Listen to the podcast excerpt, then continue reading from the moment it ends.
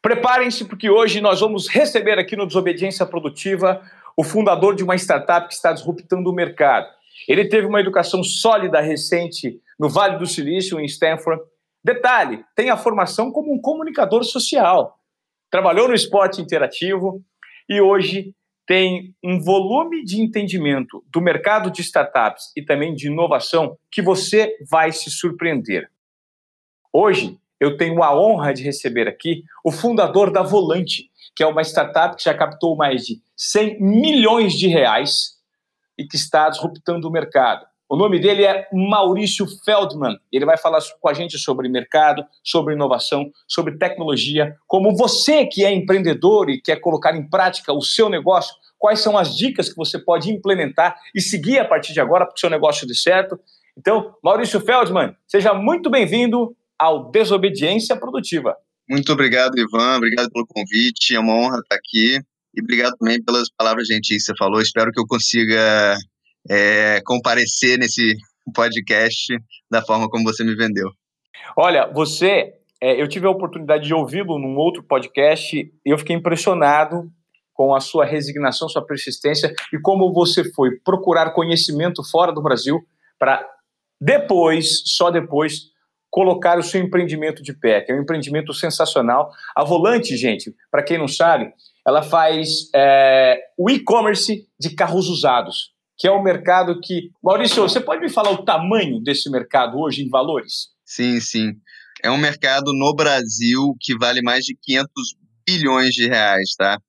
E como é que eu sei disso? Porque a gente está falando aí de mais ou menos 14 milhões de carros usados vendidos por ano no Brasil ticket médio aí de 35, aí né, fica variando ano a ano, mas já, já, já bateu perto de 40 o ticket médio, e quando você pensa em 14 milhões de carros usados vendidos só no Brasil, a gente está falando de um mercado de 500 bilhões de reais.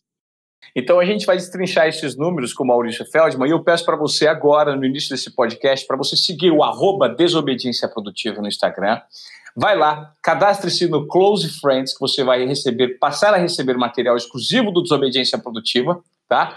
E também compartilhe esse podcast com quem você acha que precisa entender um pouco mais sobre inovação, tecnologia, empreendedorismo. Esse cara vai nos dar hoje uma aula. Preparem-se que está demais. Dito isso, vamos falar sobre a sua formação. Né? Você começou aqui, depois de se formar em comunicação social, no esporte interativo. Como foi esse início no esporte interativo e depois a migração para os Estados Unidos para fazer um curso de empreendedorismo em Stanford? Conta para gente. Então deixa eu dar alguns passos para trás, né? Porque senão vai ficar confuso como é que eu fui parar em comunicação social, mas tem, tudo tem uma razão, né? É, vamos lá, eu venho de uma família grande, quatro irmãos, e meu pai era diplomata e minha mãe jornalista. Então, antes de completar 13 anos de idade, eu tinha morado em quatro continentes diferentes, tá? É, para você ter uma ideia, com nove meses de idade eu fui para Londres, é, com meu pai, obviamente, e fiquei lá até os 5 anos de idade. Na prática, eu aprendi a falar inglês antes de aprender a falar português, porque por acaso meu pai, eu sou caçula de 5, né? Por acaso meu pai foi transferido quando eu era muito, muito novo, com 9 meses de idade. Aí depois, com 10, eu fui para Hong Kong, fiquei 3 anos e meio em Hong Kong. Então, cara, América do Sul, América do Norte, Ásia, Europa, tudo isso antes dos 15 anos, né? De idade. É, e. Só que apesar de ser muito legal você morar em vários países, viajar muito e, e, conhecer novas culturas, na prática é um jovem que tem que trocar de amizades a cada quatro anos, porque um diplomata, por definição, ele se muda a cada quatro anos. É, e eu falei, cara, não, não quero isso pro resto da minha vida. É, então, eliminei qualquer coisa que tinha a ver com o governo, então concurso público, Rio Branco, essas coisas todas, eu eliminei. Que, que eu conhecia em casa? Minha mãe jornalista, um irmão cineasta, outro irmão que trabalha com né, na indústria de cinema e mais um jornalista. Então, é uma família que acabou indo muito para o mundo de entretenimento, cinema, televisão, etc. E eu, viciado, eu sou cinéfilo, eu gosto de esporte, falei, cara, é isso, vou fazer comunicação social, vou seguir esse caminho, já que eu não quero fazer o que meu pai fazia. É, e aí, foi por isso que eu fui parar na PUC, aqui do Rio, então, comunicação social na PUC, Cara, depois de dois anos, talvez até um pouco menos, ficou claro para mim que não era o curso que tinha o melhor fit para o que eu procurava, porque eu queria naquele momento. Só que minha mãe, e hoje eu entendo por quê. Ela falou: é melhor concluir logo pra você não ficar pipocando de curso em curso, né? Acaba que você não conclui nada. Eu falei, cara, você tem razão. Então eu fiquei mais dois anos, e no último ano eu tive a felicidade de conseguir um estágio no esporte interativo, que para quem não conhece é um veículo de comunicação voltado para o esporte, é, grande, né? E, e, na época não era grande, na época era uma startup, tinha no máximo 40 pessoas trabalhando lá, eu consegui um estágio lá, e, e, e posso dizer que mudou minha vida aquela experiência, porque eu, eu, eu, descobri várias coisas enquanto eu estava lá, né? Primeiro, confirmou o fato de que comunicação não era minha parada, nem publicidade, nem jornalismo, porque, sei lá, eu, eu, eu chegou um determinado momento que eu identifiquei que sou muito mais feliz usando isso como hobby, ou seja, vendo, indo para o cinema no final de semana, assistindo esporte, indo para o Maracanã, etc., do que trabalhando com isso. E no esporte interativo, eu tive o privilégio de trabalhar com pessoas muito talentosas. Os fundadores, eles são empreendedores de tecnologia, eles são empreendedores que conseguiram disruptar um mercado que você sabe que é, apesar de ser gigante, ele é dominado por um ou outro player. Então, é, o trabalho que eles fizeram foi incrível. E eu entrei no esporte interativo, tinha lá suas 40 pessoas. Quando eu saí três anos e pouco depois, tinha 300 pessoas. O que, que aconteceu? Eu me apaixonei por construir negócios, montar bons times, atacar novos mercados, é, criar eficiências, é, aprender com o cliente para depois criar produtos digitais que aquele cliente eventualmente vai usar. Assim, tanta coisa que eu vivi lá que não está relacionada ao jornalismo nem ao esporte, mas que eu me apaixonei. Aí eu olhei, né, olhei para minha história, para o meu currículo, eu falei, cara, e você sabe tão bem quanto eu, né? Um cara que fez comunicação social, estagiou num veículo de comunicação, você consegue emprego na Globo, na Band, numa agência de publicidade, mas você não consegue emprego na Ambev, num, num grande banco, numa consultoria, você virou o cara de comunicação. Eu fui jantar com um amigo um dia, um grande amigo de infância, o nome dele é Rodrigo, e ele fez economia na PUC, na mesma época que eu fiz comunicação, e ele falou, Maurício, estou indo fazer MBA lá fora, dois anos, full time, em Nova York, uma universidade chamada Columbia, que é muito conhecido. Eu falei, cara, parabéns, tudo a ver com economia que você fez. Ele falou, é, e eu, aí eu lembro de eu comentar, eu falei, pô, seria legal se tivesse uma opção dessas para mim, né, no mundo de comunicação, para eu poder abrir as portas. Ele falou, cara, você não é obrigado a ser economista, nem administrador, nem engenheiro para fazer MBA. Lá tem médico, advogado, pessoal de ONG. Como, tem muita gente que fez comunicação que faz MBA. Eu falei, jura? Só aos 24 anos, se não me engano. É, é, acho que foi isso, 24 anos, que foi justamente quando o Esporte Interativo me mandou para Brasília, abrir o escritório deles em Brasília, o primeiro.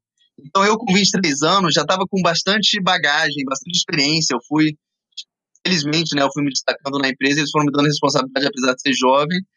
É, mas como eu não via fit da indústria com a minha pessoa, eu não queria ficar lá mais 10 anos, eu queria abrir outras portas.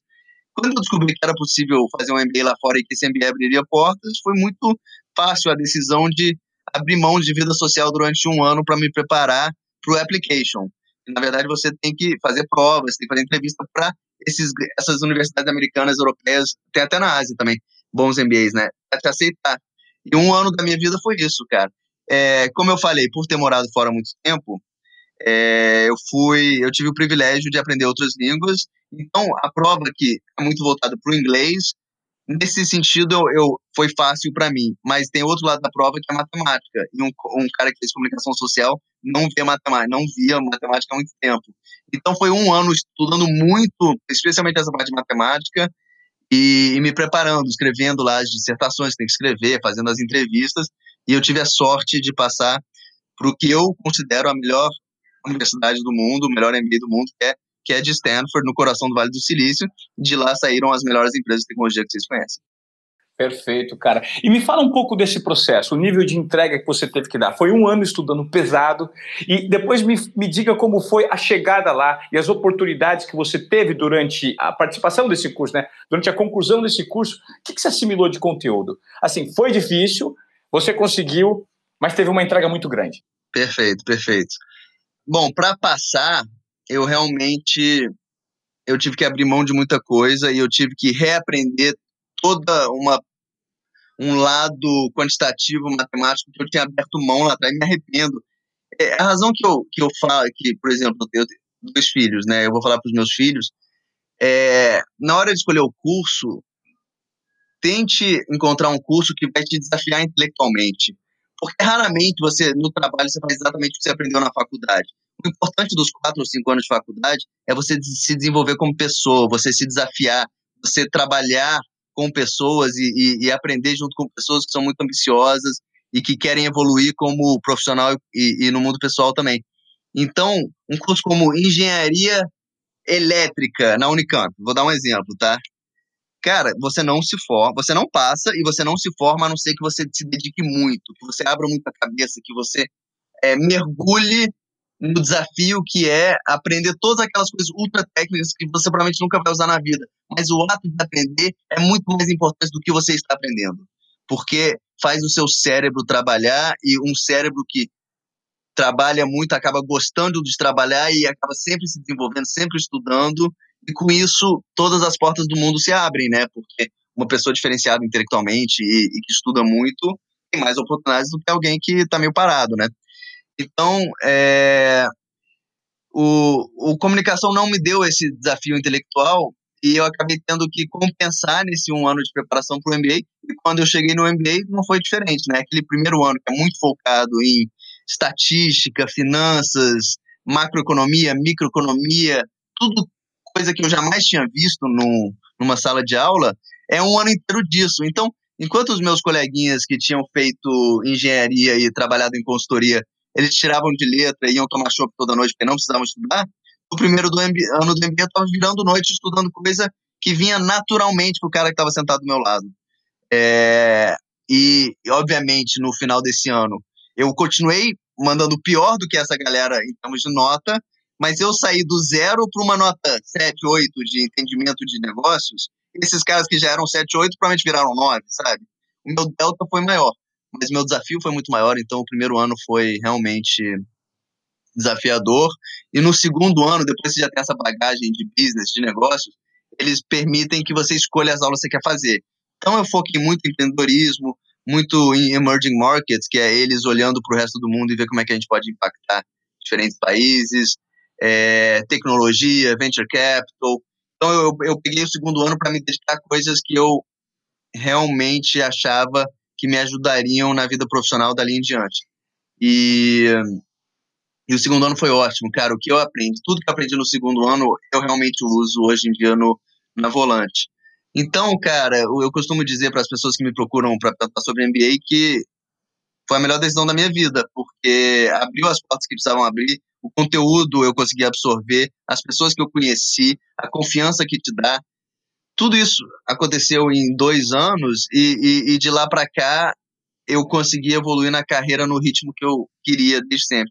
Ô, Maurício, é super interessante quando você fala sobre a entrega e o fato de você ter se prestado há dois anos fazer um curso fora do Brasil, que deve ter sido um curso muito caro, imagino eu, né? Custou muito caro isso, não custou? Sim, muito caro. A, a boa notícia é que essas top universities, elas dão financiamento até para estrangeiro. Então, eu peguei uma dívida que eu tenho 30 anos para pagar, mas é uma dívida em dólar de um, um valor muito alto, porque dois anos pagando tuition e morando lá, isso custa muito dinheiro. Então, Dinheiro não costuma ser impeditivo, porque eles realmente te ajudam na parte financeira, mas saiba que você vai ter que performar depois do MBA para pagar essa dívida em dólar. Perfeito. Como você performou, e, e hoje nós estamos vivendo um momento é, de muito questionamento no que diz respeito à educação, né? É, essa pandemia tem provocado é, muita reflexão em relação ao home office, em relação à educação à distância, em relação a modelos de educação que surgem cada dia mais por conta das plataformas de comunicação e de tecnologia e de educação que existem mundo afora. Diante disso, é, de toda essa formação que você teve, existem algumas correntes que desacreditam muito o modelo tradicional de educação, né? principalmente esse de universidades que vocês têm que estar presencialmente. Eu queria que você falasse desse ponto de vista, se você acredita que o fato de você estar presencialmente fez toda a diferença por conta da rede de network que você construiu, e qual é a reflexão que você faz, levando em conta o seu modelo de educação que aconteceu e que hoje, de repente, nesse período de congelamento que nós vivemos da humanidade como um todo em relação ao presencial, se você observa que poderia hoje existem outros canais que você pode absorver também um bom nível de educação, mas à distância. Perfeito. Eu consigo responder sua pergunta com uma história verídica que aconteceu semana passada e tem tudo a ver com a sua pergunta, que é um brasileiro que conseguiu passar para Stanford. É, ele passou, agora a gente está em junho, né? Ele ele, ele aplicou ano passado, passou ano passado, né? Foi aceito ano passado e as aulas começaram em setembro de 2019. Chegou em março de 2020 e ele já lá estudando, adorando, aconteceu a pandemia, né? E todo mundo foi e as aulas acabaram. O que, que, que, a faculdade de Stanford fez? Ela, ela mandou um e-mail para os 400 alunos, os 400 e-mails, na verdade são 800, né? Porque é 400 em um ano e 400 no segundo ano. É, mandou para todo mundo falou: ó, é, vocês têm duas opções. Fazer virtual, é, e a gente não sabe quando que as aulas vão voltar de forma presencial, ou postergar tudo. Vai para casa, vai para o país onde, de onde vocês vieram, espera um ano e volta ano que vem, sem grandes consequências. E ele me ligou e falou, Maurício, o que, você acha que eu faço? Então é exatamente a pergunta que você está me fazendo. Eu vou te dar minha resposta, e é a típica resposta que pode envelhecer mal, tá? Mas a minha opinião é forte. Eu falei, cara, volta, não fica aí é, fazendo aula virtual, porque grande parte do que o MBA proporciona na sua vida são os contatos. É aquele almoço, é aquela viagem para a China, é aquele café da manhã com o professor que convidou.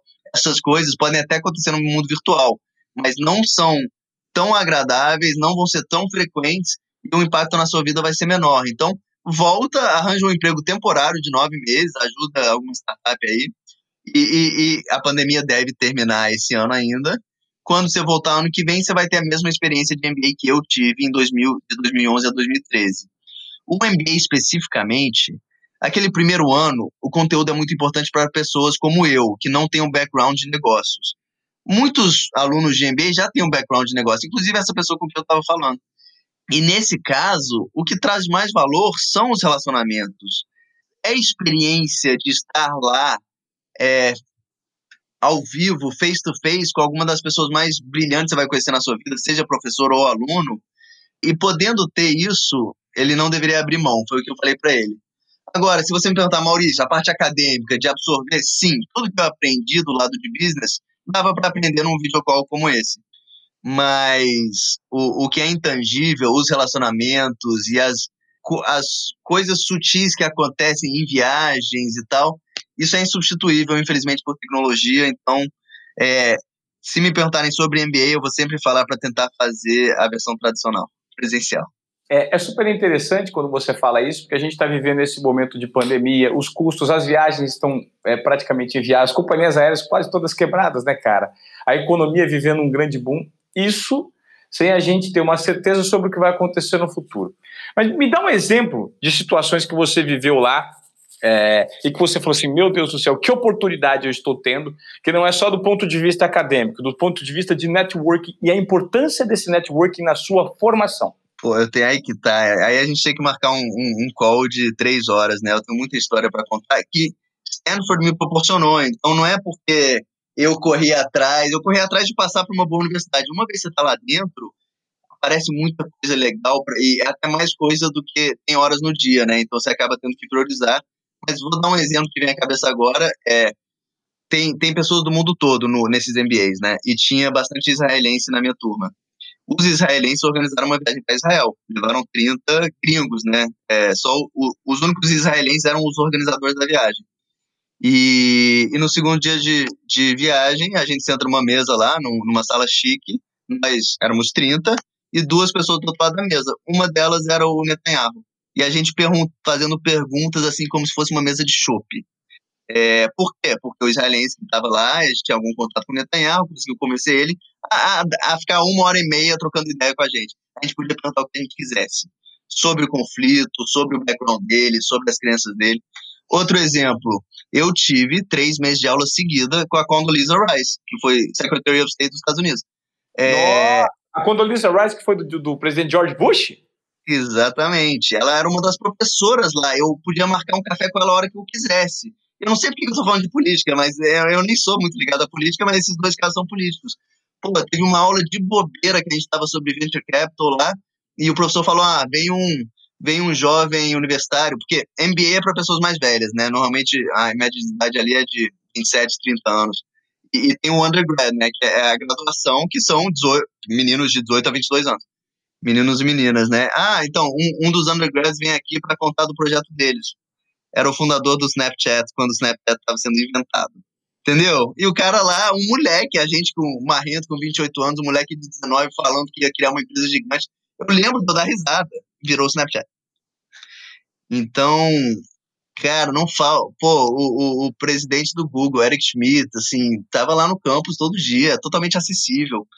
É, cara, e não é só a Stanford, não. Outros MBAs proporcionam isso. Mas o fato de você estar no Vale do Silício, acaba tendo acesso a alguns empreendedores e executivos que mudaram o mundo. E uma coisa que eu falo muito é, nessas entrevistas é que, conversando com essas pessoas, você descobre que não são extraterrestres, né? Que o, o presidente do Google, o cara que levou o Google de nada para centenas de bilhões de dólares de receita, ele tem suas inseguranças, ele tem seus medos, ele ele é gente como a gente. E no, é só num almoço, conversando com ele, que você consegue entender isso. Isso te dá uma confiança para tentar construir coisas incríveis, né? Porque às vezes a gente olha para o Mark Zuckerberg do Facebook, para essa galera toda, a gente fala, cara, ele só conseguiu porque ele deve ser muito diferenciado, porque ele deve ter um cérebro que ninguém tem. Não. Sim, ele é muito inteligente, sim, é, ele estudou muito, mas uma grande parte da conquista dele é coragem. E coragem vem com confiança. E essas, essas conversas e acesso a essas pessoas te dá confiança de, de uma forma quase que orgânica. E eu digo mais: confiança vem com você dar vazão para sua intuição e acreditar e colocar em prática aquilo que você acredita. Porque a intuição, às vezes, muitas vezes conversa com a gente. Você é um cara que, de repente, deu vazão à sua intuição para ter uma percepção do que havia no mercado e de que forma você devia disruptar com aquilo que você tinha vivido. Você concorda com isso? Porque, na verdade, esse é o, essa é o, esse é o tripé do conceito de desobediência produtiva, que eu falo tanto. Você precisa entregar mais do que esperado de acordo com aquilo que você acredita e usando a sua maneira de fazer. Você acredita nisso, Maurício? Você teve que ter esse tipo de pensamento? É, acredito muito em intuição. É, chega um determinado momento da vida e da carreira que as decisões elas ficam mais difíceis, são decisões mais complexas. No início da carreira e da vida pessoal, você tem que caminho A ou B. O caminho A tem 80% de chance de dar certo, o caminho B tem 20% de chance de dar certo. É muito fácil escolher o caminho A. Chega um determinado momento da vida que é 45-55, você quase não sabe qual é melhor. E é nessas horas que a intuição faz a diferença, né? Eu sei, quando a decisão é muito complexa, muito difícil, e qualquer um dos caminhos pode dar certo, como pode dar errado, aí sim eu parto para a intuição. Eu tento sempre refletir, respirar e, e entender que, que eu estou sentindo, né? Além do racional, no emocional. E isso me ajuda. Eu acho que eu aprendi isso bastante lá. Lá tem, tem aulas sobre isso, né? É, e eu tento usar no meu dia a dia e felizmente tem dado certo. Maurício, é, quando eu vejo você falar, eu sinto muita verdade na sua fala, porque você, primeiro, você foi humilde de admitir que você não sabia, você foi atrás de conhecimento, você conseguiu. Depois que você percebeu, você passou a ter todos esses recursos, né? É, num lugar tão privilegiado como a Universidade de Stanford, o que te levou depois a construir uma plataforma que, em tese, é algo que você pode ficar, e você sabe disso, bilionário com isso que você está construindo, porque é um mercado muito interessante.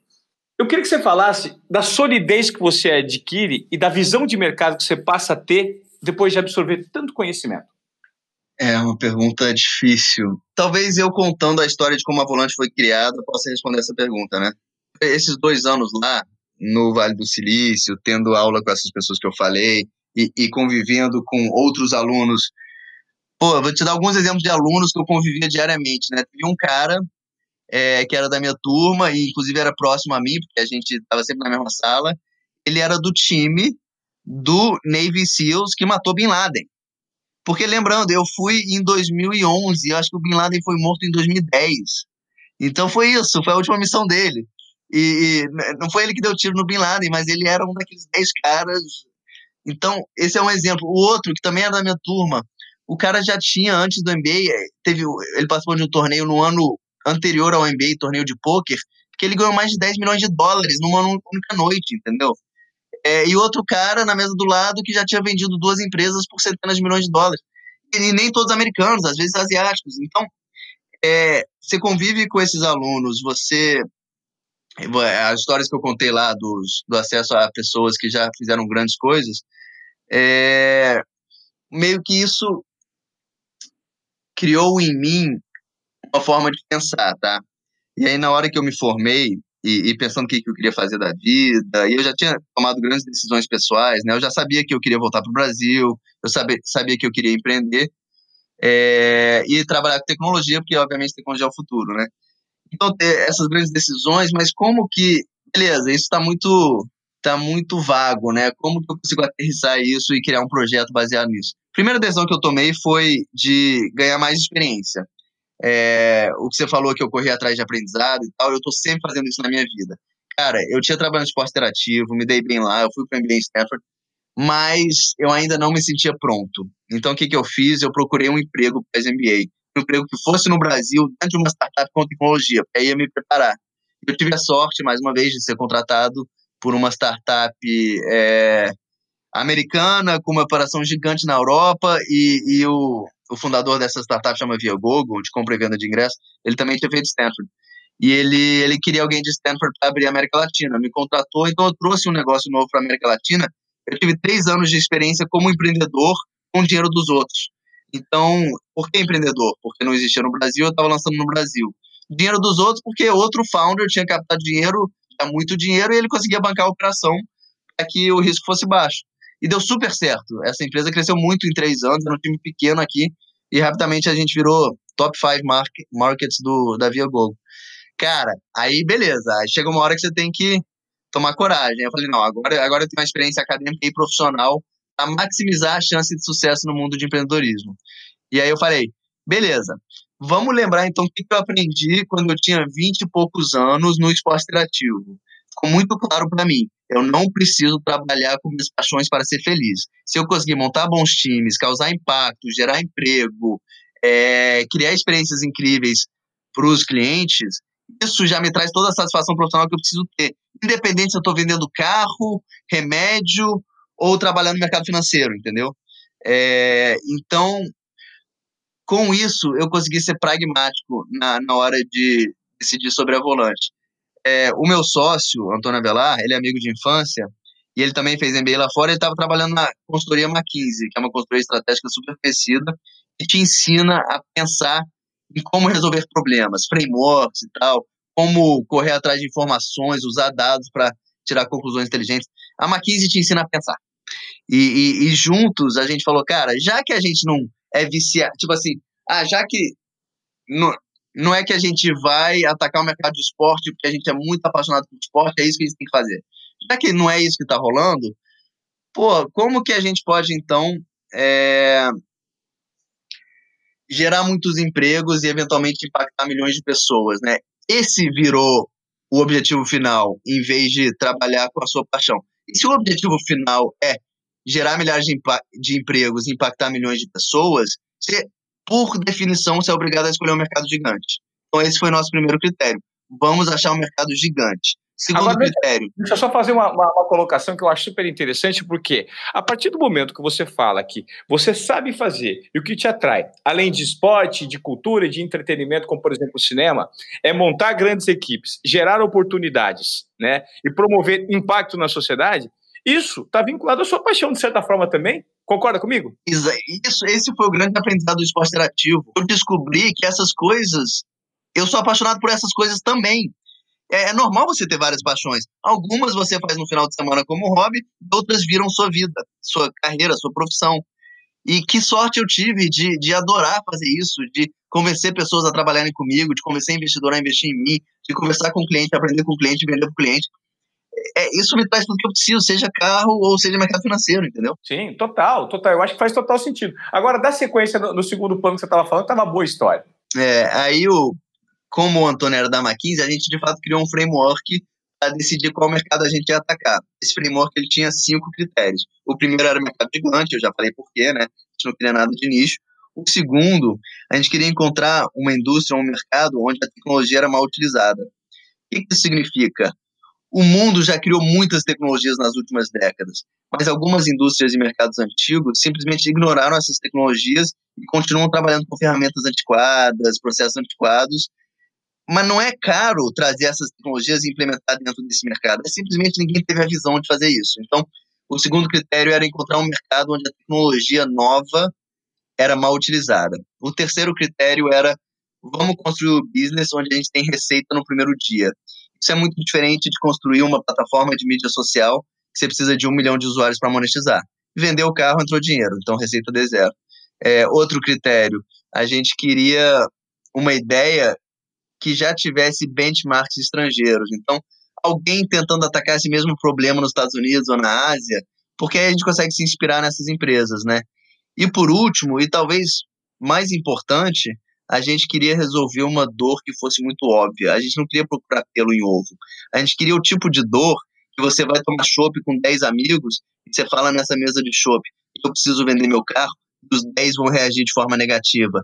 Putz, se prepara para passar perrengue. Caraca, que dor de cabeça isso vai ser. Aí você pergunta para essas mesmas 10 pessoas, onde que vocês fazem isso? E eles vão dar 10 nomes diferentes. Existe oportunidade maior do que essa? Um mercado de 500 bilhões de reais sem líder e com uma experiência péssima para todo mundo? Eu chego lá, crio uma experiência incrível, uma marca forte, presença nacional, e a empresa vai vender, se bobear, mais de um milhão de carros por ano. É fantástico, cara, fantástico. E aí vocês perceberam que o foco era atacar onde ninguém atacou ainda, usando inteligência artificial, todo o seu uh, alicerce de visão estratégica global e com um sócio que entende de processos. Perfeito. E eu virei CEO, e o, o CEO é o Chief Executive Officer, né? Eu lido muito com os investidores, eu, eu sou responsável por montar os times, é, a visão longo prazo, e o, o Antônio é CEO, Chief Operations Officer, ele tem que cuidar da operação. Quantas lojas tem que ter, a loja tem que abrir tal hora, tem que fechar tal hora, tem que ter gente, a inspeção tem que acontecer em menos de 30 minutos. Isso é operação, na veia. E, e, e tem operação digital também, eu só falei do offline. Então, a gente é muito complementar. Isso é uma coisa que eu falo para todos os empre empreendedores. Sócios precisam ser complementares. Aí você vai perguntar, pô, então tem que ser um cara de business e outro cara de tecnologia? Isso é o mundo ideal, mas é difícil isso acontecer porque é, as pessoas de business não conhecem tantas, tantos desenvolvedores que seriam capazes de liderar uma empresa grande. Então, é, dado que muito provavelmente você vai encontrar alguém de business para ser seu sócio, procure alguém que seja complementar enquanto eu sou bom de vendas, eu sou, eu tenho uma visão, é, eu tenho, eu conheço muito de startup, eu tenho relacionamento com o ecossistema e tal, eu precisava de alguém que fosse muito bom no dia a dia, na operação, nas metas, nos processos, nas eficiências. E o Antônio, que eu conheço há mais de 20 anos, amigo de infância, é, eu considero até sorte, né, de ter um cara tão próximo de mim, um dos meus maiores amigos, de ser tão, tão complementar. E vem dando certo, assim, a nossa dupla funciona. É, quando você se formou, você notou que você adquiriu por meio da educação e que tudo aquilo valeu a pena? Você adquiriu, entre aspas, superpoderes para ter uma visão que antes você não tinha? E isso é fundamental no mercado? 100%, 100%. Mais uma vez, o MBA mudou minha vida. É, o erro que eu cometi, de fato, foi um erro ter feito comunicação social. Se não era com aquilo que eu queria trabalhar, foi um erro. Óbvio que com 17, 18 anos você não sabe, é possível prever, então é um erro quase comum, é, mas o MBA foi o suficiente não só para trazer essa visão que você falou, mas para corrigir qualquer erro que eu cometi no passado. Quase que me deu um clean slate dali para frente, entendeu? É, Maurício, agora eu quero te provocar com o seguinte questionamento. Hoje em dia a gente vive um mundo de muitas possibilidades, né? Por meio da internet. Você não precisa ir até Stanford, você pode ter Stanford no, no quarto da, da tua casa, né? No seu laptop. Você pode ter Harvard, inclusive Harvard liberou vários cursos sobre empreendedorismo gratuitamente durante essa pandemia. Você, como você mesmo disse, você foi um privilegiado, teve uma educação sólida e conseguiu ter uma visão de como atuar no que diz respeito à sua educação para colocar depois o seu empreendimento em prática.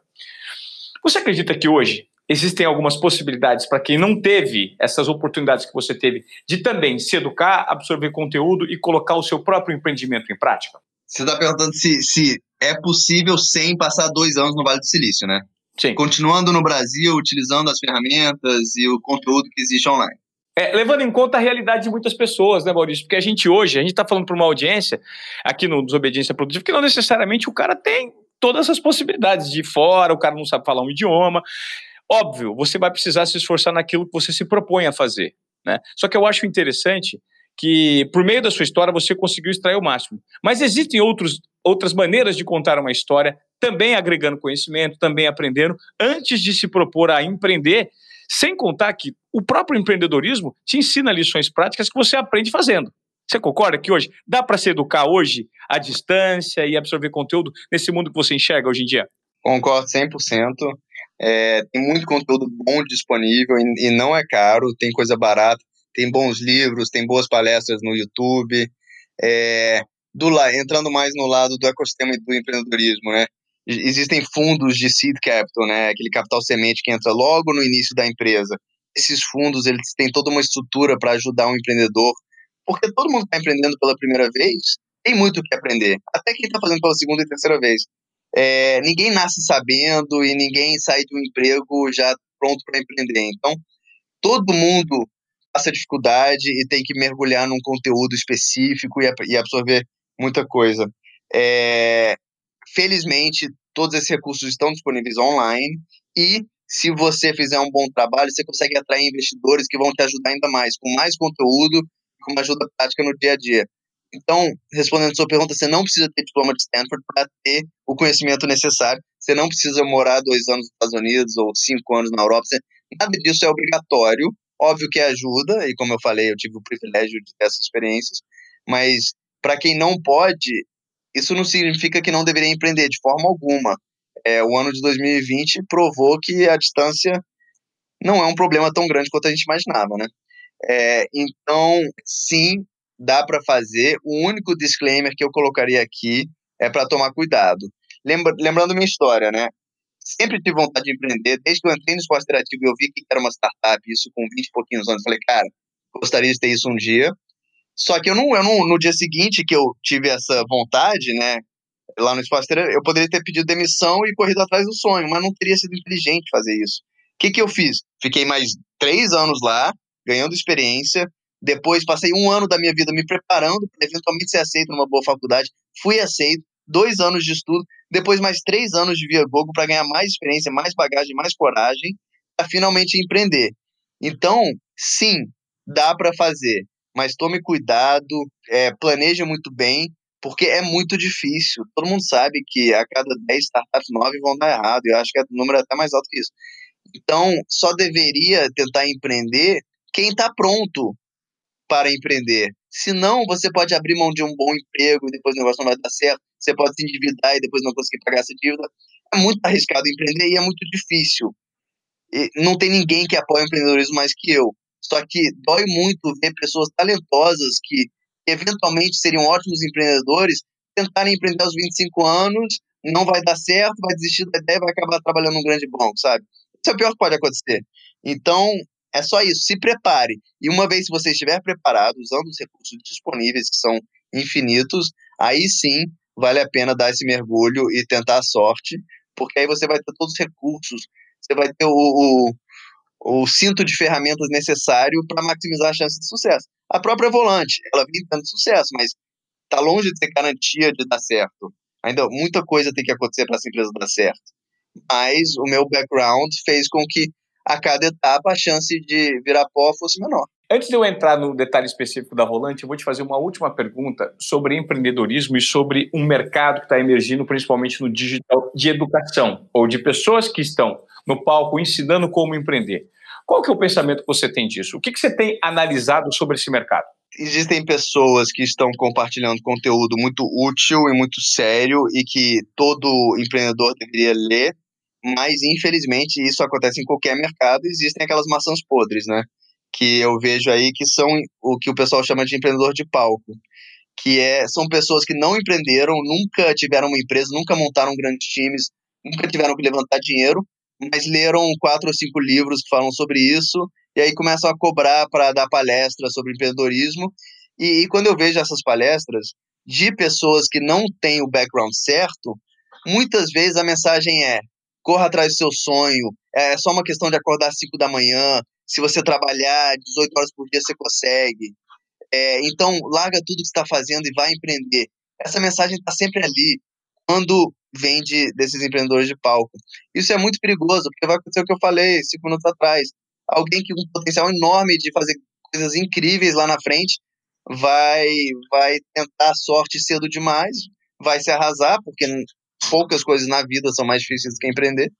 E, e a gente vai perder a oportunidade de ter um cara incrível montando uma empresa incrível daqui a 10 anos, entendeu?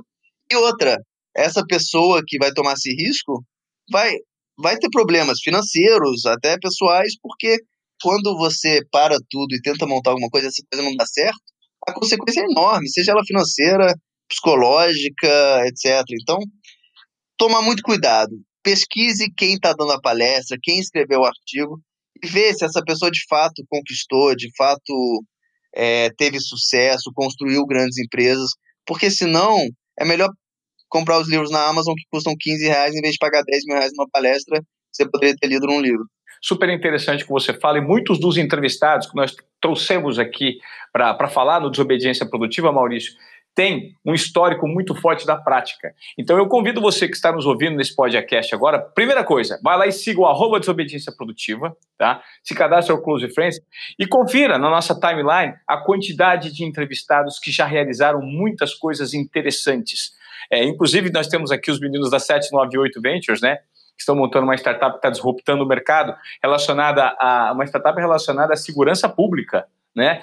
É, está no episódio China e o Expresso do Oriente. Eu convido você também a ouvir o podcast do João Adib sobre empreendedorismo. O João Adib, que é o, é o head da CIMED, que é uma grande farmacêutica que tem quebrado a banca no mercado. Tem vários outros cases. O Bruno Van Henk falou com a gente aqui no Desobediência Produtiva. Então eu te convido, vá lá e ouça todos os nossos podcasts que têm conteúdo sobre empreendedores históricos muito bacanas de pessoas que realizaram no mercado né, que tem na prática esses cases de realização e que você pode, de fato, absorver conteúdo que faça sentido para o seu empreendimento, para a sua educação profissional e também pessoal.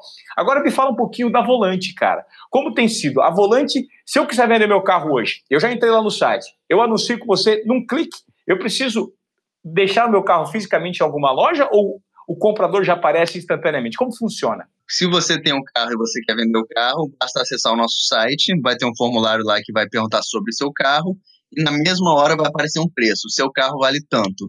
E a Volante vai te dar duas opções. Ou a gente compra o carro na hora pelo preço X, ou você deixa consignado pelo preço Y, que vai ser um valor um pouco maior do que a compra imediata. E com isso você resolveu o seu problema. Você não vai ter mais seu carro, mas ou você vai ter o dinheiro na conta, ou em poucos dias você terá o dinheiro na conta assim que o carro for vendido. O é, que, que a gente faz com esse carro? A gente pega ele, dá uma pequena reformada, né? Tira aquele arranhão, é, troca o pneu que precisa ser trocado, a gente deixa ele com um jeitinho de carro zero e a gente vende para o cliente final.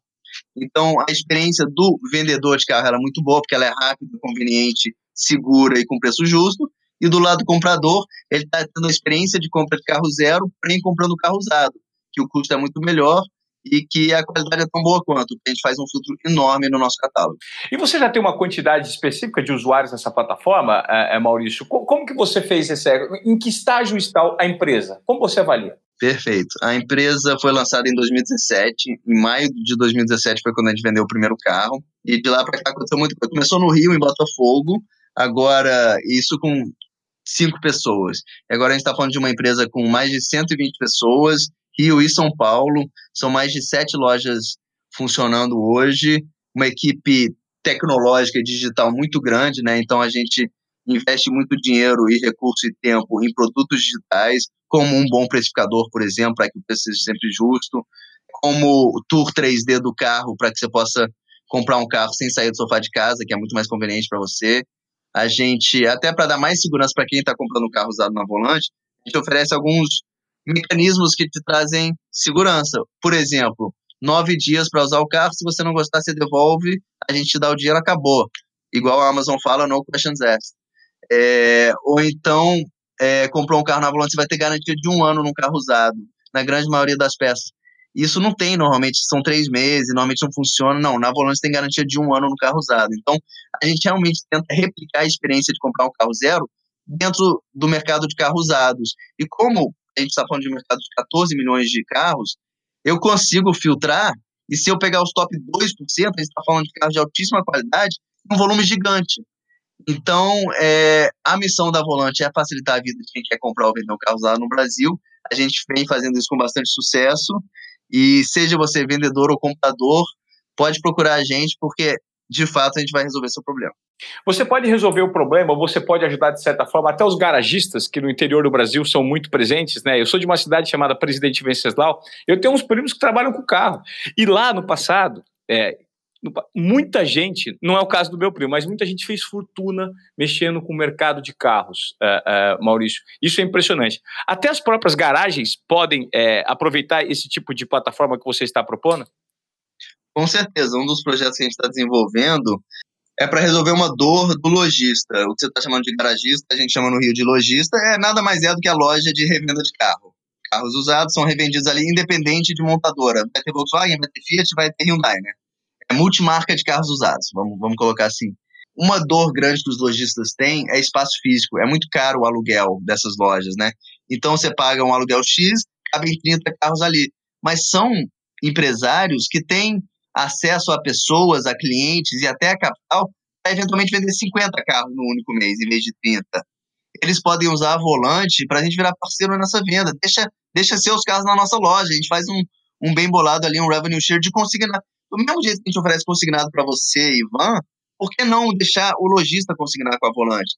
A gente aumenta o nosso estoque, a gente, a gente tem acesso a todos os compradores do Brasil, porque a gente anuncia os carros em todas as plataformas que você pode imaginar. OLX, Mercado Livre, carros, web motos, o próprio site da Volante.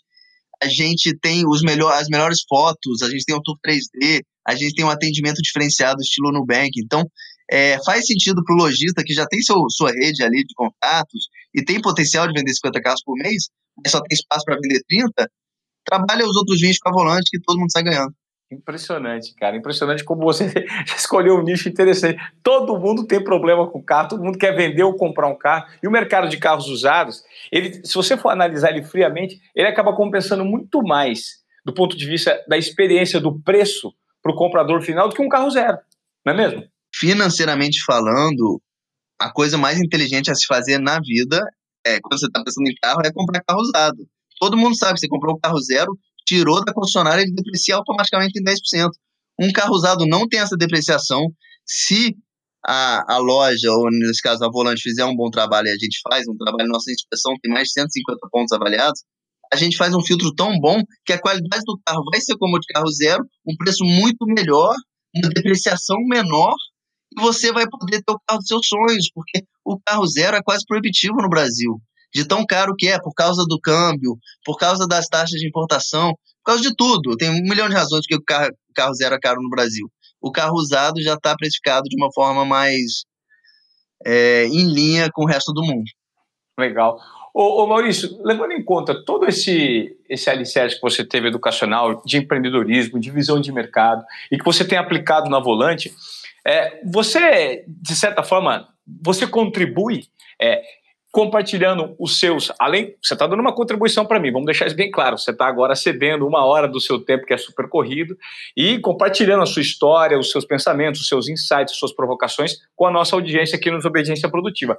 Agora, você acredita numa forma em que todo esse conhecimento você também pode, por meio da comunicação, compartilhar ele com novos empreendedores? Porque, de certa forma, você junto com uma geração faz parte de um grupo muito seleto de empreendedores que estão propondo coisas gigantes para o mercado brasileiro, né? O mercado aqui da América do Sul. Como você vê isso? Você, você compartilha muitas histórias, você tem muitos pedidos de entrevista. Como você compartilha o seu conhecimento ou você guarda muito para você?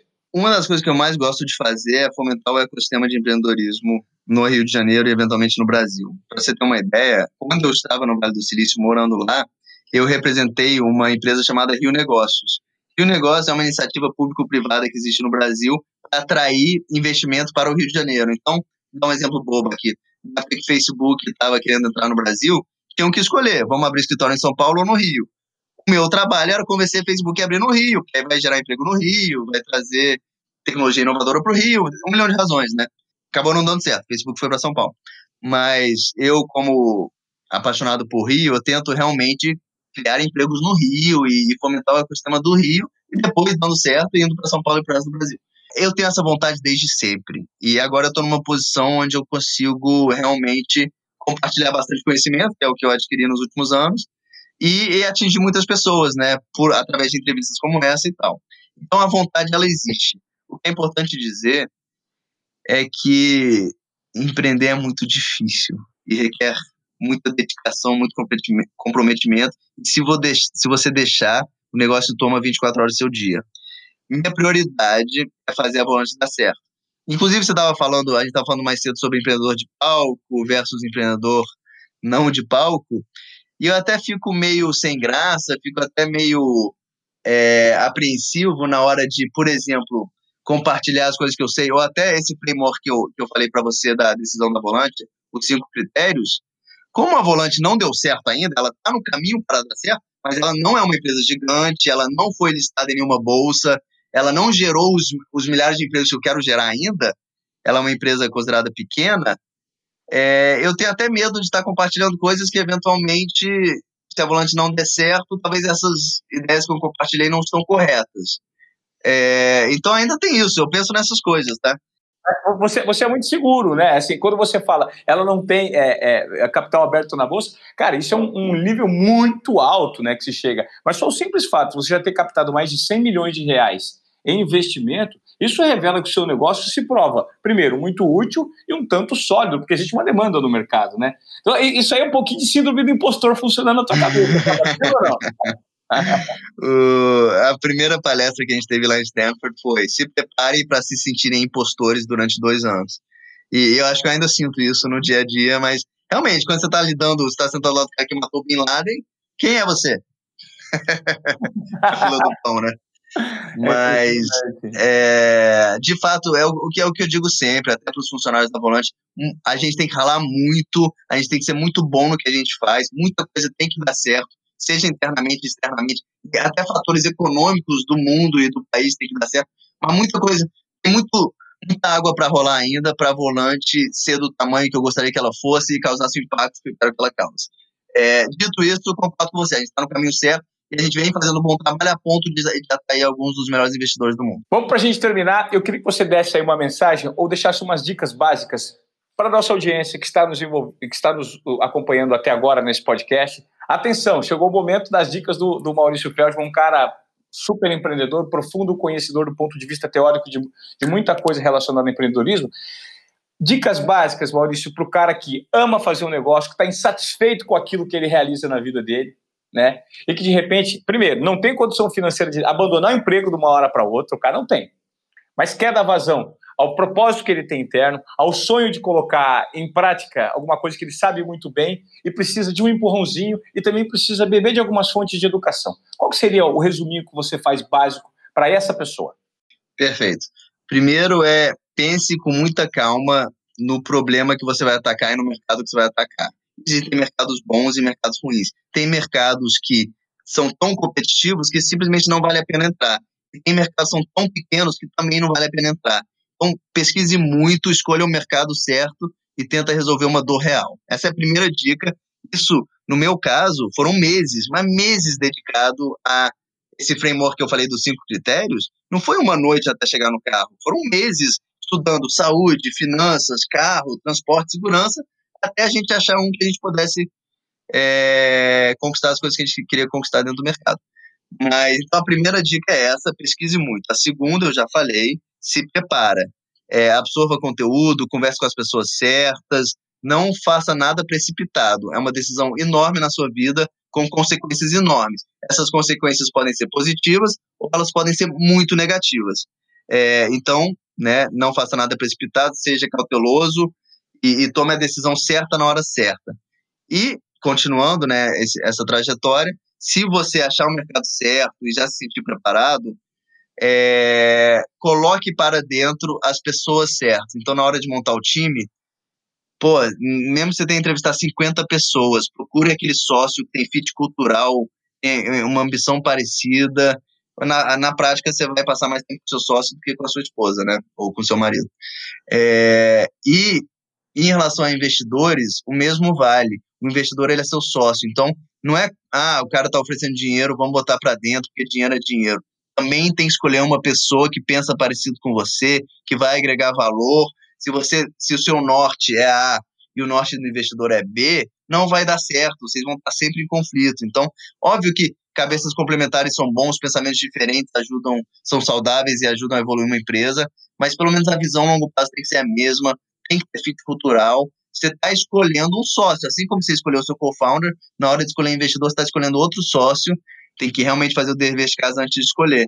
Então, são várias pequenas coisas no início do empreendedorismo que se você errar o impacto é enorme, se você acertar, te coloca no trajeto para sucesso, entendeu? Legal. Pô, Maurício, obrigado por compartilhar essa uma hora de conhecimento com a gente aqui no Desobediência Produtiva. Peço para você que nos acompanhou até agora, siga lá no Instagram, arroba Desobediência Produtiva, cadastre-se no Close Friends para você receber material exclusivo. E olha, Tivemos uma aula aí, coloque tudo isso que você absorveu em prática. Reflita, ouça novamente esse podcast, encaminhe para alguém que pode fazer sentido, que precisa ouvir essas lições de uma pessoa tão bem preparada quanto o Maurício Feldman, que compartilhou uma história de empreendedorismo que ele está colocando em prática, mas antes foi beber muito conteúdo fora do Brasil, continua tendo essa cultura de educação permanente, que eu acho que é fundamental, né, Maurício, para os empreendedores de hoje em dia. Tenha curiosidade, aguste sua curiosidade, dê vazão à sua percepção. Isso pode fazer e também coloque uma dose de coragem, né? Porque isso pode fazer com que sua vida se transforme e se alinhe a um propósito que faça sentido. Aí você vai viver de férias e vai ainda receber por isso. Concorda ou não? Maravilha. Aquele que trabalha com o que gosta, na prática não trabalha, né? É, vive de férias e ainda recebe por isso. Bom, Exatamente. esse foi, esse foi o Desobediência Produtiva de hoje. Obrigado, Maurício. Grande prazer. Muito obrigado, Ivan. Foi uma honra participar. Conte sempre comigo. Valeu.